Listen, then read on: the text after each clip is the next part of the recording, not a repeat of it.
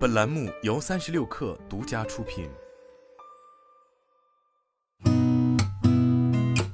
八点一刻，听互联网圈的新鲜事儿。今天是二零二三年四月六号，周四早，我是金盛。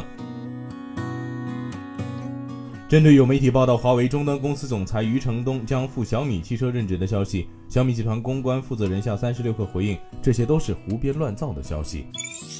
清明节前夕，星愿航天在新闻发布会上宣布，将正式在淘宝上线太空葬服务，能将逝者骨灰随卫星送入太空，最低五万元。三十六氪获悉，在刚刚过去的二零二三年三月第五周，理想汽车周终端零售数据达到六千一百八十五辆，蝉联中国市场新势力品牌终端零售冠军。据猫眼专业版数据，二零二三年清明档总票房突破八千万。据韩媒 POS News 报道，三星显示将斥资四点一万亿韩元，在韩国建立先进 OLED 面板的量产系统。据共同社消息，丰田汽车集团旗下丰田合成公司宣布，已开发出带发光功能的汽车标志。这种车标面向纯电动汽车需求正在增加。